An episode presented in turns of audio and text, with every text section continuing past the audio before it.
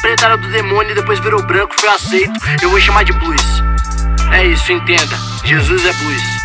Falei mesmo.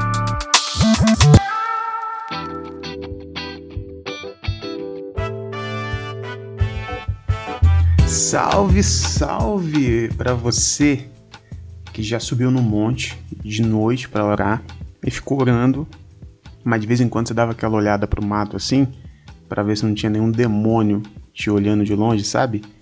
É, para quem já fez isso assim como eu, um salve. E eu sou o pastor João Paulo Berlofa, né? E tô aqui para mais um episódio do nosso podcast Jesus o Negro Nazareno. Estamos aí, eu acho que entrando quase que no número 50 já, olha só que legal.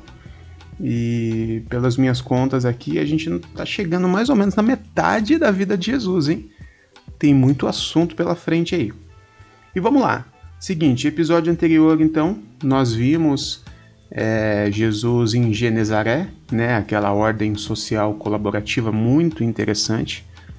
E aí, Mateus capítulo 15, depois que Jesus sai de Genezaré, Jesus mais uma vez ele se encontra com alguns fariseus e tem um debate, tá bom? Quero nem falar sobre isso porque é mais um debate de muitos que a gente já viu aqui. Jesus debatendo com os caras que se achavam o dono das leis, da tradição, da religião, os certos e tal. E aí ainda em Mateus capítulo 15, Jesus ele cura a filha de uma mulher, é, uma mulher cananeia. Também é uma passagem interessante, se você quiser ler, Mateus 15. E no final de Mateus 15 já tem a segunda multiplicação dos pães, que agora, segundo o texto, é, ele, ele alimenta 4 mil pessoas, né? Considerando 4 mil somente homens. Então a primeira multiplicação e a segunda é muito perto uma da outra, né? E aí saímos de Marcos capítulo 8 e entramos em Mateus capítulo 16. E confesso para vocês que eu estava ansioso por esse momento, por esse capítulo, porque é um dos capítulos, na minha opinião, mais importantes da, dos evangelhos. É o texto que nós precisamos pensar e repensar e entender é o texto que eu mais gosto de falar, de pregar, de escrever estudo em cima. Mateus capítulo 16 é a invenção da igreja. Neste, neste trecho aqui de Mateus capítulo 16 que vamos ver, que na verdade é do capítulo 13 em diante, acontece tanta coisa, Jesus fala tanta coisa que nós temos ali o conceito de igreja, nós temos o conceito de inferno, nós temos o conceito da ação da igreja sobre a sociedade. Nós temos tem muita coisa acontecendo aqui. E se nós, né, os discípulos deste cara, Jesus, somos a igreja, nós precisamos partir deste ponto aqui para pensar a igreja. Não há outro texto para a gente pensar a igreja que não seja um ponto de partida aqui, porque aqui é a invenção da igreja. Aqui é o primeiro texto que aparece esse conceito chamado igreja, sabia? Pelo menos na Bíblia. Você pode procurar antes. A palavra aqui, igreja, não aparece antes. Aqui Jesus usa essa palavra, então nós precisamos urgentemente entender qual é a proposta inicial de Jesus, para ver se a gente está muito longe da proposta inicial, e julgo eu que nós não estamos longe, nós estamos anos-luz da ideia de Jesus sobre igreja. Bom, vou te contextualizar aqui com um texto, tá bom? Eu vou ler aqui alguns versículos, que é Mateus 16, a partir do versículo 13, que diz o seguinte: Chegando Jesus à região de Cesareia de Filipe, perguntou aos seus discípulos: Quem os outros dizem que o filho do homem é? Opa! Olha só que legal. Eu venho falando com vocês há muito tempo, desde come o começo aqui dos episódios, que Jesus ele estava, ele estava em, em, em plena discussão com a galera da tradição da religião judaica sobre a messianidade dele, né?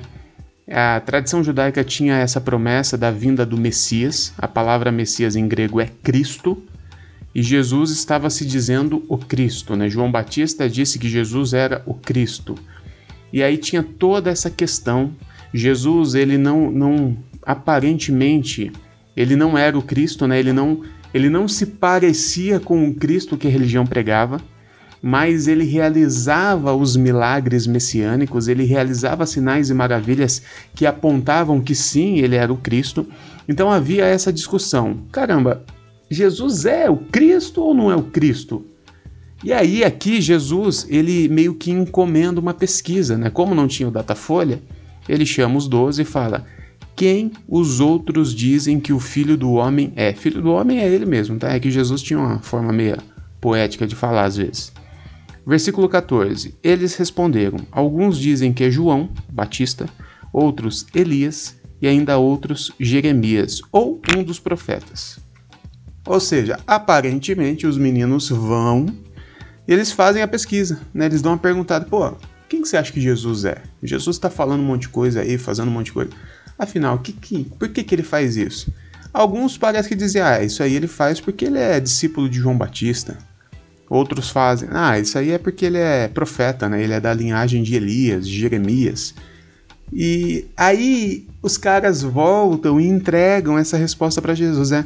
Fala, Jesus, é, a galera não tá muito acreditando ou entendendo que você é o Cristo, não. O pessoal tá falando que você é Jeremias, que você é Elias, João Batista, mas o Cristo, Cristo, Cristo mesmo, não, não teve essa resposta, não. Ficou ali no, no zero, percentual zero mesmo, a resposta Cristo. E aí no versículo 15, Jesus fala assim: tá, mas e vocês? E vocês? Quem vocês dizem que eu sou? Jesus encomenda a pesquisa para saber o que, que o pessoal está achando.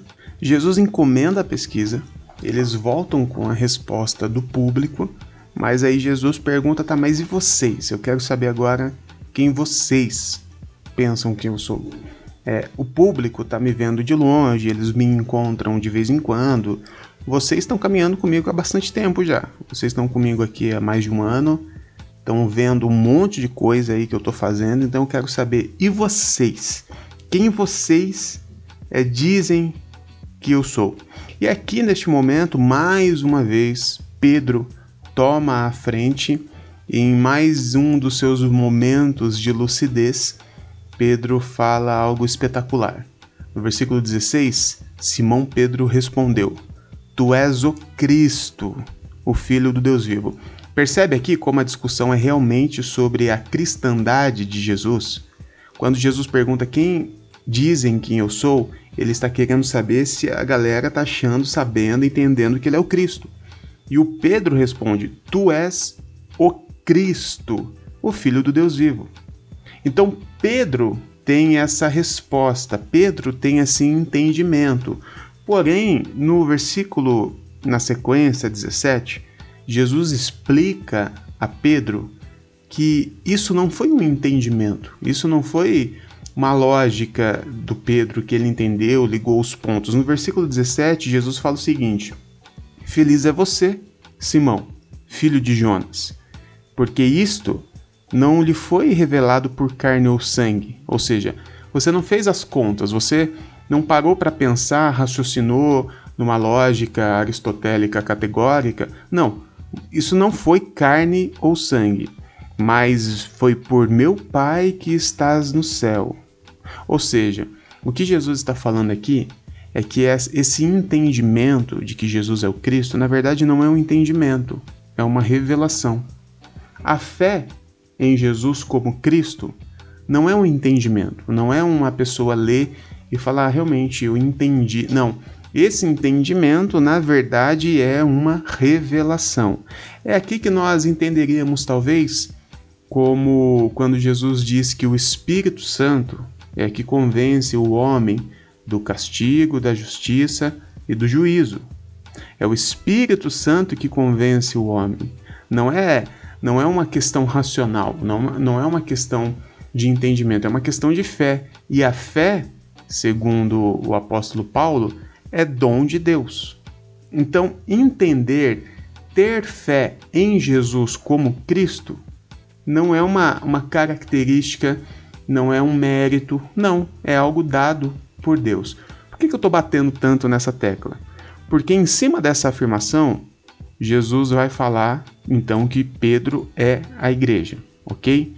É, nós não veremos isso neste áudio agora. Nós vamos ficar aqui pelo menos mais dois ou três áudios apenas nesse texto. Mas o que, que eu quero deixar muito claro para você neste áudio de hoje, nesse texto? Nós temos então aqui a característica de quem constitui a igreja. Ao Pedro revelar, ao Pedro afirmar, né, que Jesus é o Cristo, Jesus afirma que aquilo não é um entendimento, aquilo é uma revelação. Aquilo foi um convencimento do Espírito Santo. Aquilo foi uma fé que foi dada por Deus. É dom, dom é dádiva, é presente, não tem nada a ver com mérito. Em cima dessa revelação, Jesus vai afirmar que Pedro então faz parte da igreja. Né? Nós veremos isso adiante. Porém, o que eu preciso que você entenda? Qual é a característica da igreja? O que te faz ser igreja, então? O que faz uma pessoa ser a igreja do Cristo? Para uma pessoa ser igreja do Cristo, fazer parte deste corpo místico chamado igreja, é ela entender que Jesus é o Cristo. Só que nós acabamos de descobrir que isso não é um entendimento, é uma revelação. Então isso não te faz melhor do que ninguém, ok? Não há mérito algum nisso. Quando nós olhamos as pessoas que estão fora da igreja, né, e costumamos chamá-las de pecadores, né, de incircuncisos, né, filho de Beleal, porque nós não xingamos as pessoas, né, com os nossos palavrões convencionais, então a gente pega palavrão da Bíblia.